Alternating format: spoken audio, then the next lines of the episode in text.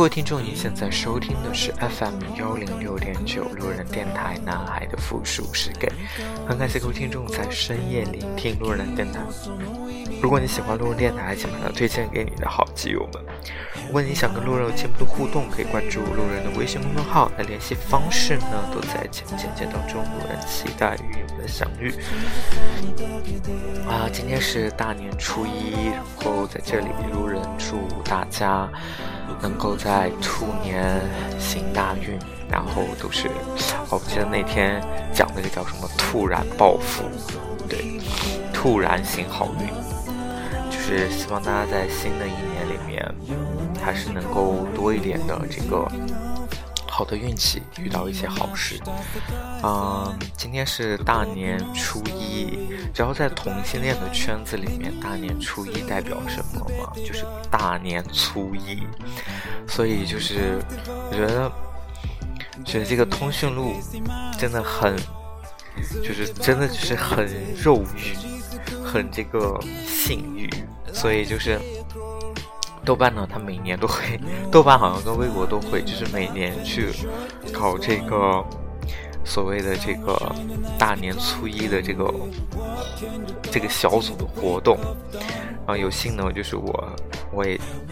进到这个群里面，有看到很多初一，对，没错，是我就觉得，你知道，大家就是嗯，给我的感觉哈。就是大家其实就真的不太注重于，就是我觉得大家是为了图开心，就是图纯欲望的满足，所以就是会去看很多人的这种嗯生殖器官，然后比较大小，比较这个粗细，然后说一些很对很淫秽的话等等之类的，就感觉就是。呃，我觉得真的是有一点，就是在同性恋圈子里面，可能会有一点所谓的这种生殖器的崇拜，就是看到身材好的，然后这个牛子大的，那就会，对，就会比较怎么说呢？迷失自我，丧失自我，做这个欲望的奴隶，确实是这样。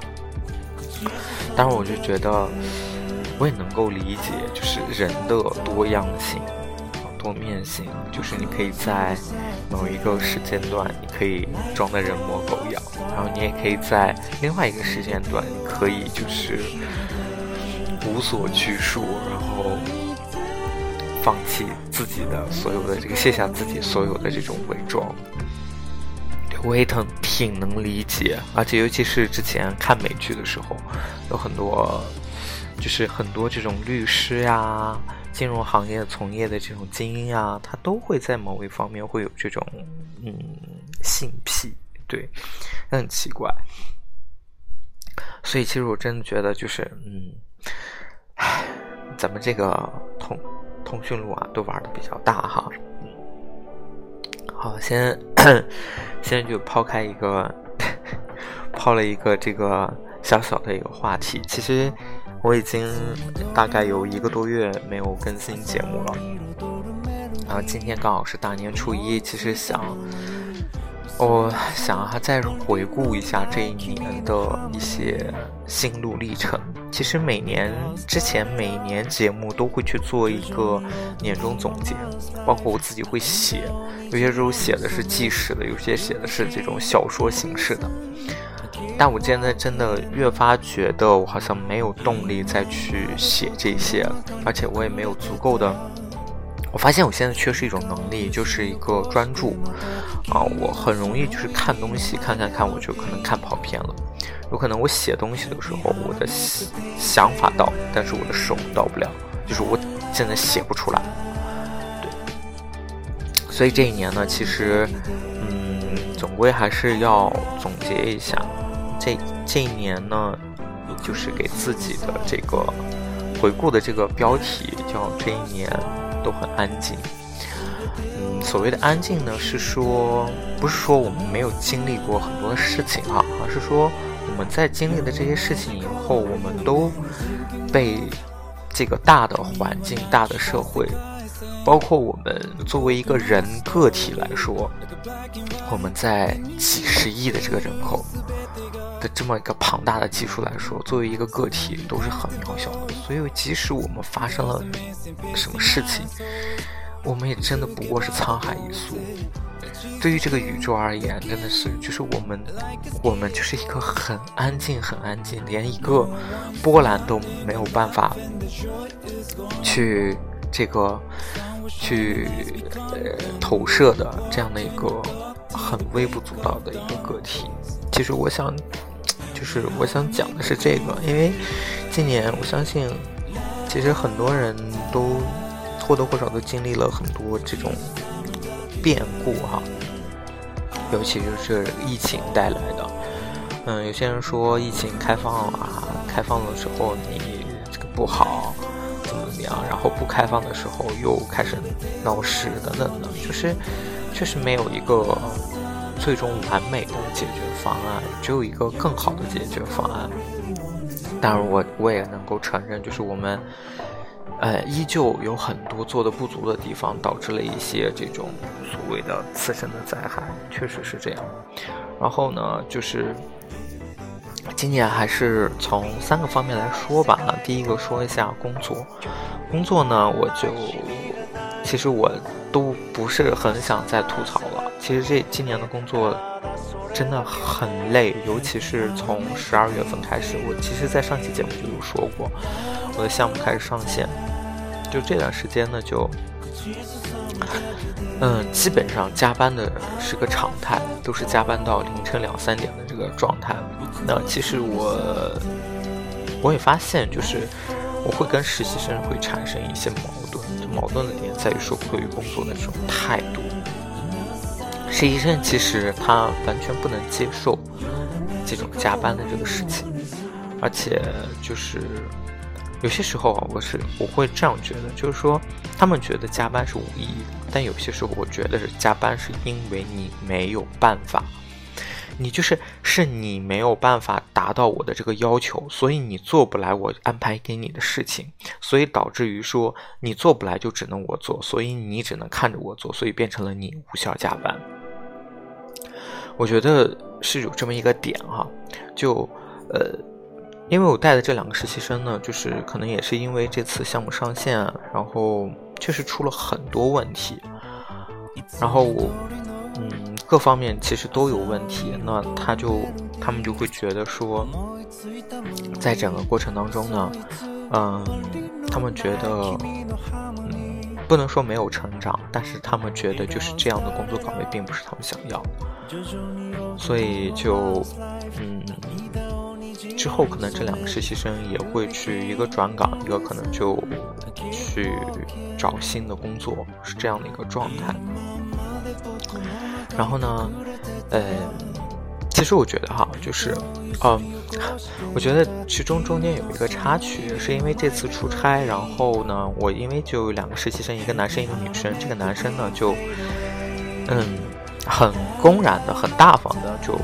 呃，出柜了，啊，就不告诉我们他的身份。其实这个这我这个实习生，他说他也能够，他一眼就能看出来我的身份啊，我说好的。所以其实，嗯，之后呢，就是我们每天晚上因为很晚嘛，然后回去以后都会大概都会聊天聊一聊。他讲一下他什么感情生活呀啊什么之类的，所以其实我我的这个带的这个男的实习生呢，他是属于一个，我个人认为啊，他是属于那种真的是要想可以走网红路线的，就是可以上抖音啊，去上一些什么直播呀，啊，可以他可以做相关这种行业，因为他从从上大学的时候，他就他是一个社牛，呢，就是这个社交能力非常强，而且他善于去包装自己，善于去打扮自己，啊，就是他的，我我认为他现在的长相和这个外在，就是属于比较典型的，就是在。呃，社交媒体上可能会有比较多人喜欢的这种，他是偏韩系，然后很多人会说他长得比较像蔡徐坤这种类型哈。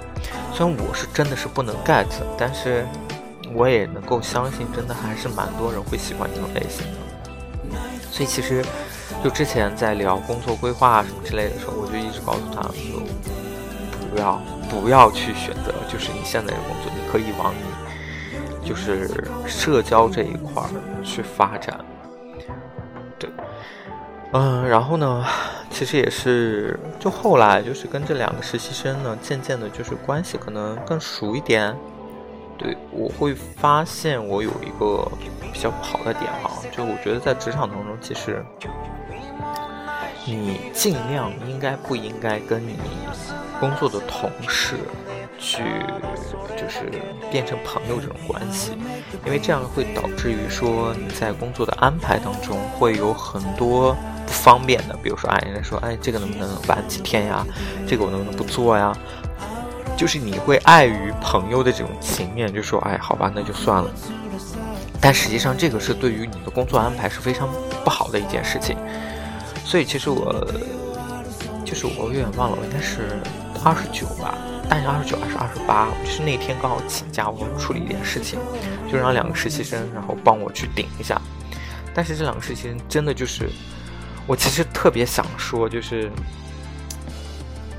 就是就是处理能问题的能力太差，真的就是这样。所以就是很多事情就是一直在耽搁，他没有办法去处理，他不知道怎么去处理。你教他的方法就是他很难。快速的去上手，这一点确实是，嗯，所以就是当天，其实我就就是结工作结束以后，我就有点生气，我就觉得就是不是很负责，就很多问题就打个马虎就过去了，实际上你也并没有给大家解决，所以我当时就还蛮生气的，就是在我们三个人的小群里面就有说一下，我就说不管你们是。你们是要离开，还是你要转岗？就是你在的一天，就应该把这个工作做好。所有的这个事情，你可以有所，一定要有所回复。然后，你不懂的事情，你可以去问。就是，就是。我始终觉得哈，现在就是我带这种实习生，不是很愿意去主动去学习、主动去了解、主动去解决问题，就是真的是不够主动，就是大家都是很被动的一种状态。对，而且其实我也能够理解，可能就是在这个。工作内容并不是他喜欢的，那有有可能就是，嗯，说白了就是你解决问题、解决业务的问题，就像说你做一个客服一样，人家抛问题给你，然后你告诉他这个应该怎么处理，第一步、第二步、第三步应该是什么，确实是很机械性的工作，但这些工作总有人来做，不是他们来做就是我来做，就是这样。所以其实今年对于我自己来说，自己而言哈，我我也觉得真的很累。就我确实也是感觉到自己自己已经步入三十岁以后，我的身体的机能就不允许我再能够加班那么久，然后再长时间的这种熬夜，对身体刺激其实真的很大的。而且有一段时间，就是因为那段时间是刚养完，我就特别想想，很想说就是。当时真是阳的时候，我真的连一天假都没请过，就即使发烧我还在去上班。不过之后确实是会感觉到，因为之后是项目上线以后就开始疯狂的加班，就那段时间就是休息不够的时候，确实我会很担心自己心脏会出问题，因为很多人都说就是感染以后就会有心有心肌炎的这种风险。嗯，其实我我真的有点感觉，就是心脏不舒服，包括到现在，我就觉得这个可能一直都没有恢复。然后，其实我觉得我觉得工作，我其嗯，其实对于工作的评价其实就两点，比如说你这个人要离职啊，其无非就是两点。第一点就是你要么是心受委屈了，第二就是钱给少了，基本上就这两点。那其实对我现在来说呢，其实我个人感觉就是我心受委屈了，也就是说，其实我所有的付出，其实我领导并没有看在眼里。然后我的领导也并没有就是关注到我现在这个项目这个情况是什么样子的。但是其实我们组其他的同事就完全是不一样的，就是其他就是因为我们一个项目组又有又有产品、有开发、有项目啊什么之类的，就是其他的这些同事他们都会得到这种领导的这个项目都会得到领导的关注，相反我的这个是没有的。所以其实我觉得，就是因为领导并没有关注到我做的这一块东西，而且我付出了这么大的代价，所以就是我很担心，就是我没有在没有办法在年终这个绩效评估的时候获得一个很好的一个绩效，确实这样。所以其实我就觉得这个是我自己心受委屈的地方。然后其实那个时候我已经做好了就是最坏的打算。就有过这个项目真的上线失败的情况下，那我觉得应该我可能要辞职，我可能又会重新回到上海，然后继续找工作。嗯，好了，下面再来说说感情这部分。其实感情这部分，我优先想说就是分一下，嗯，分成这个友情啊和爱情。友情这部分，其实今年也没有认识新的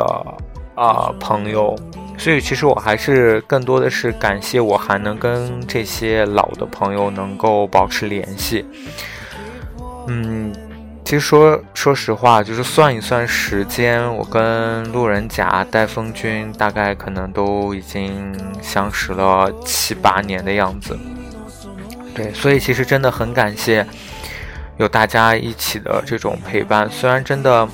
我们不在同一个城市，有可能我们的工作都异常的忙碌，我们并没有办法时刻的去保持联系，每次都会定期的就是语音通话去了解彼此的这个最新的一个生活状况，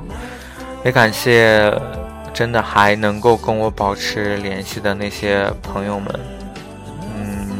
我觉得。确实，朋友不在于多，而在于说我们能够一直保持这种联系，然后我们能够嗯互相鼓励走下去。我也很开心，就是在我的这个人生当中能够结识我认为还是很优秀的这些朋友们，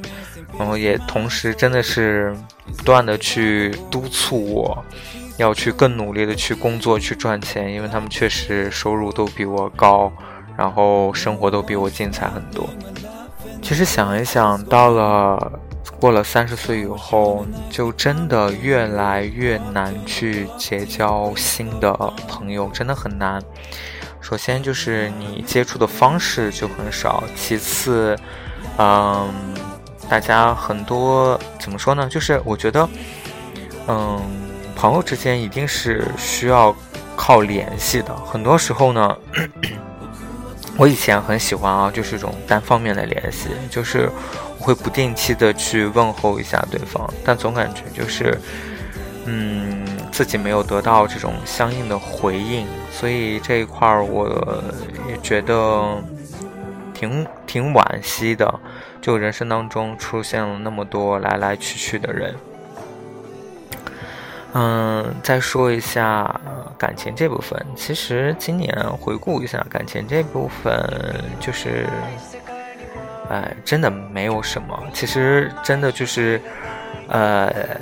我反而觉得，就是我希望，就是自己不要再做冤大头了，就很，很让人伤心。对，就我觉得更多的是我们属于一种无效的社交，但是。我们现在又没有更好的这种社交方式去能够甄选出来，比如说，哦，我就是一定会跟这个人怎么怎么样，所以大部分时候呢，我都是通过这种无效的社交，然后再去做一把过滤。所以其实我个人呢，我我觉得我是在，我是属于那种在面基之前，啊，是一种属于脑恋爱的一种状态。但是面基之后呢，我基本上就会保持清醒，就让自己赶紧醒过来，就是不要给自己去施加那种啊，我可能可以和他在一起啊，他可能某一个面基的一个举动会觉得他对我有好感这种妄想。我觉得很多时候就是，尤其是年轻的这些啊小基友们都会有这种呃这种爱的这种幻觉。就觉得对方爱对自己不错啊啊，就觉得可能对方可能是喜欢自己之类的，所以其实我觉得这个这个是爱的迷幻汤，哦，所以我也希望就是自己更嗯减少一些这种无效的社交吧，所以我其实真的都不不不能认为说这些人能称之为是朋友或者怎样，对，嗯。其实还是，其实对于就是最近哈，就是也是跟那个实习生，因为那个实习生就大聊特聊他的一些之前的感情经历什么的。他他有一个跟我以前很容易犯的一个相同的错误，就是他很希望他的另一半是作为他的一个人生导师出现的，也就是能够在他工作迷茫的时候，或者是在他这个。生活这个不如意的时候，能够给他出谋划策，对，就是扮演一个人生导师的这样的一个形象。所以他可能他也不是说他一定要去偏向于找年纪大的，但他希望的就是他能够找到这样的一种，能够在他人生当中，在他做选择的时候给他建议的这样的一个人。嗯，我我。这个点其实我特别特别能够深有感触。就我，呃，那时候还可能大学刚毕业之类的时候，哦，就确实我也会觉得，就是跟同龄人谈恋爱，跟跟年长的一些，呃，就是大哥哥们谈恋爱，其实真的是完全不一样。就是跟这些大哥哥就是在一起相处的时候，你真的会感觉你自己是被爱着的这种状态，就他可以。帮你把所有的一切就是都打点好，帮你就是哎，你要就是你这个假期我们可以去哪玩啊，什么什么什么之类的。啊，就是你最近的工作，然后应该怎么去解决什么样的问题，啊，确实是有这样的人，所以其实也是给我让我自己会在之后的这种感情状态上会有这样的一些憧憬。但我真的特别喜，我就告诉他说：“我说这样的人，他可以在你生生命当中出现，但他一定不是在你陪你走到感情最后那个人。所以，其实我个人认为哈，就是真的就是长期或者是有效的，能够维持长久的这种感情，一定是两个人在很多方面都属于一种互相弥补。”并且在某些方面是能够互相匹配的这种程度，或者是能力相当的。比如说在经济层面，大家的经济收入不要差太远，因为这个差太远就是势必会导致大家的消费观念是不一样的。第二就是在性格方面，一定要是要有所互补。比如说一个比较。硬的就应该配一个比较软的，一个比较有抱负的。那另外一个配应该是比较安于现状的。如果你在性格当中两个人就是非常相似，其实反而这两个人的矛盾就会可能会更多。所以就是要找一个比较能够相互补的这种，就是一个是矛，一个是盾，这样才能日子去长久。这个也是。我有一个朋友，就是，呃，跟他聊完，他跟他对象可能快八年了吧，所以就是跟他讨论完以后，就得出来一个感想，他就觉得他跟他对象，就是他对象其实有很多缺点，但他觉得他跟他对象能够处这么久，真的是在性格上面有做了很多互相弥补的事情，嗯，所以其实。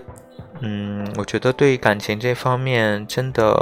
不，唉，就是每个人其实都是内心去渴望这个感情的，就渴望得到一份爱。就前两天也是，就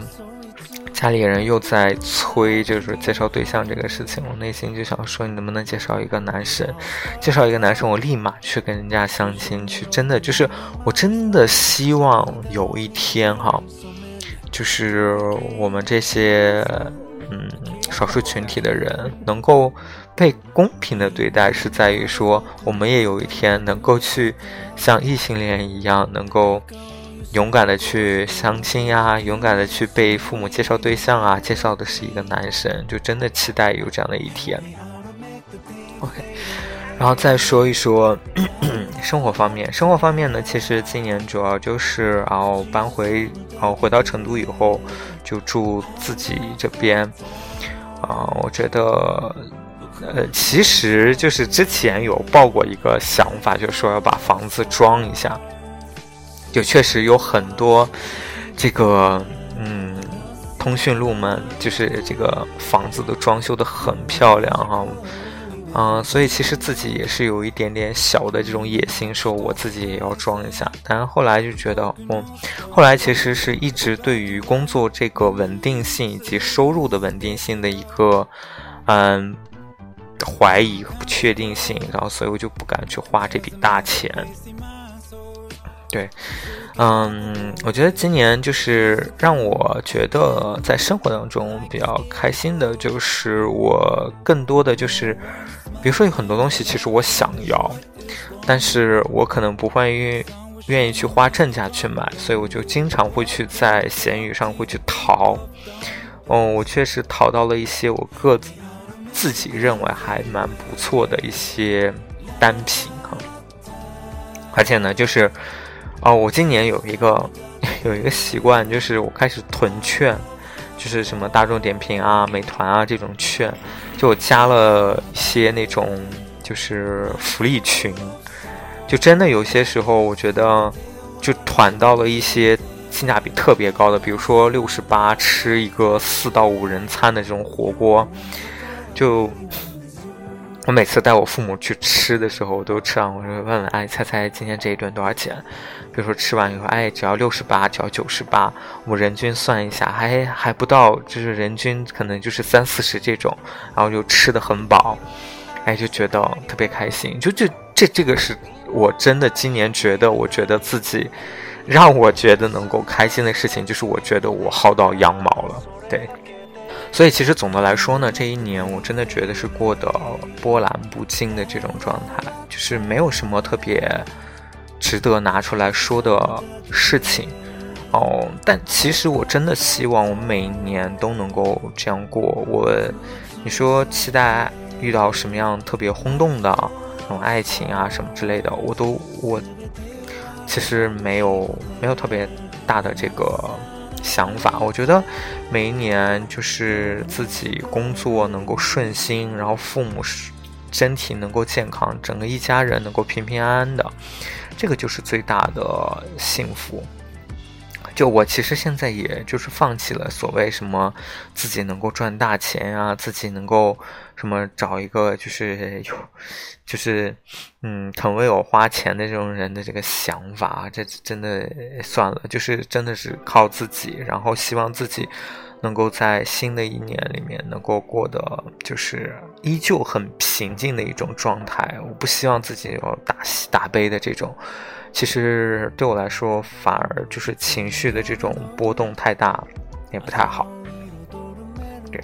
然后呢，其实啊，总的来说，春节哦，再回归一下，就说一下春节哈。春节对我来说，真的。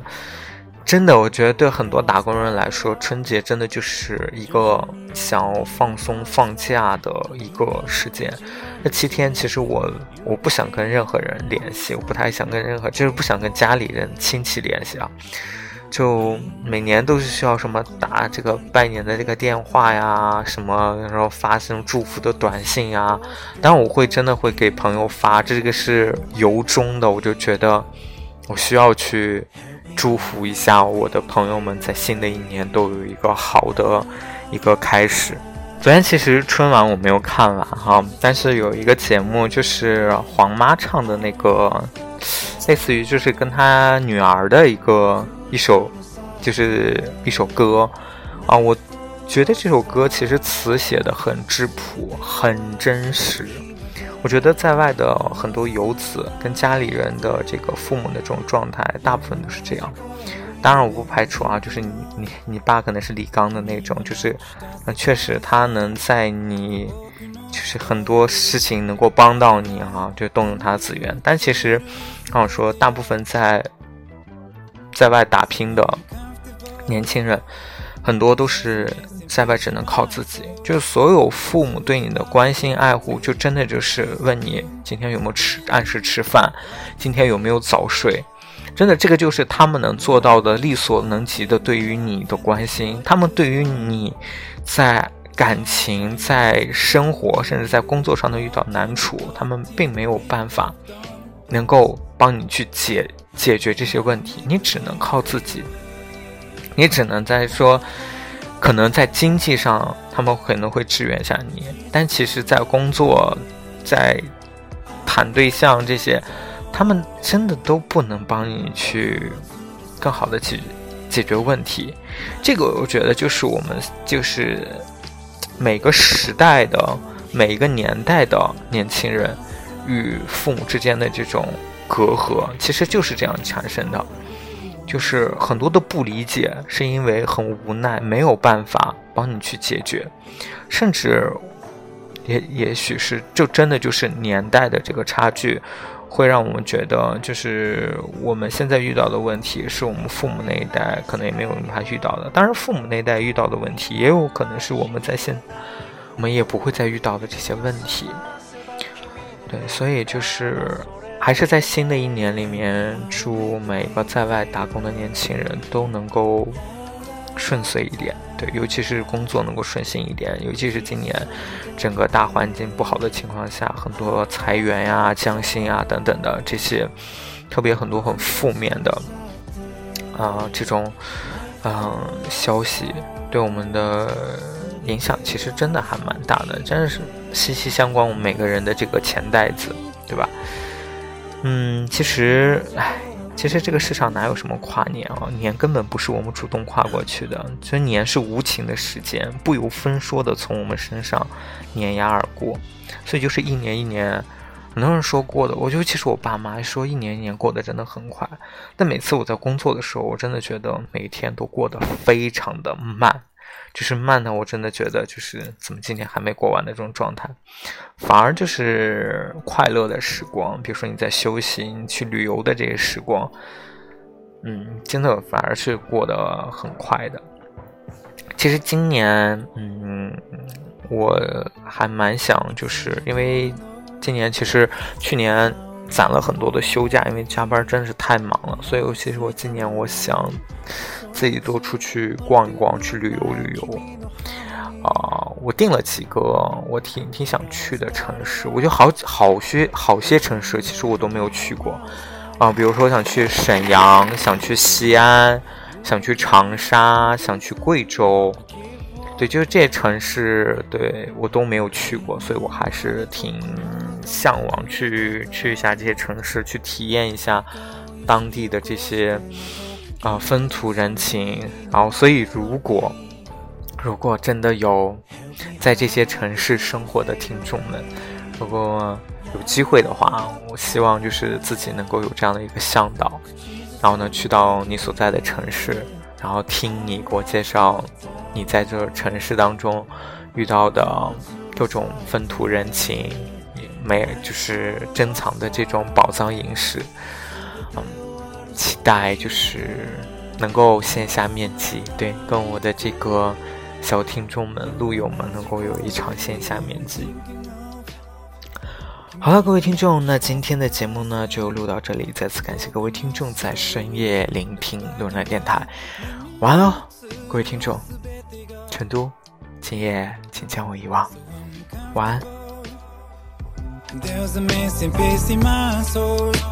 気づけば凍えて立ちすくんできぬ Like a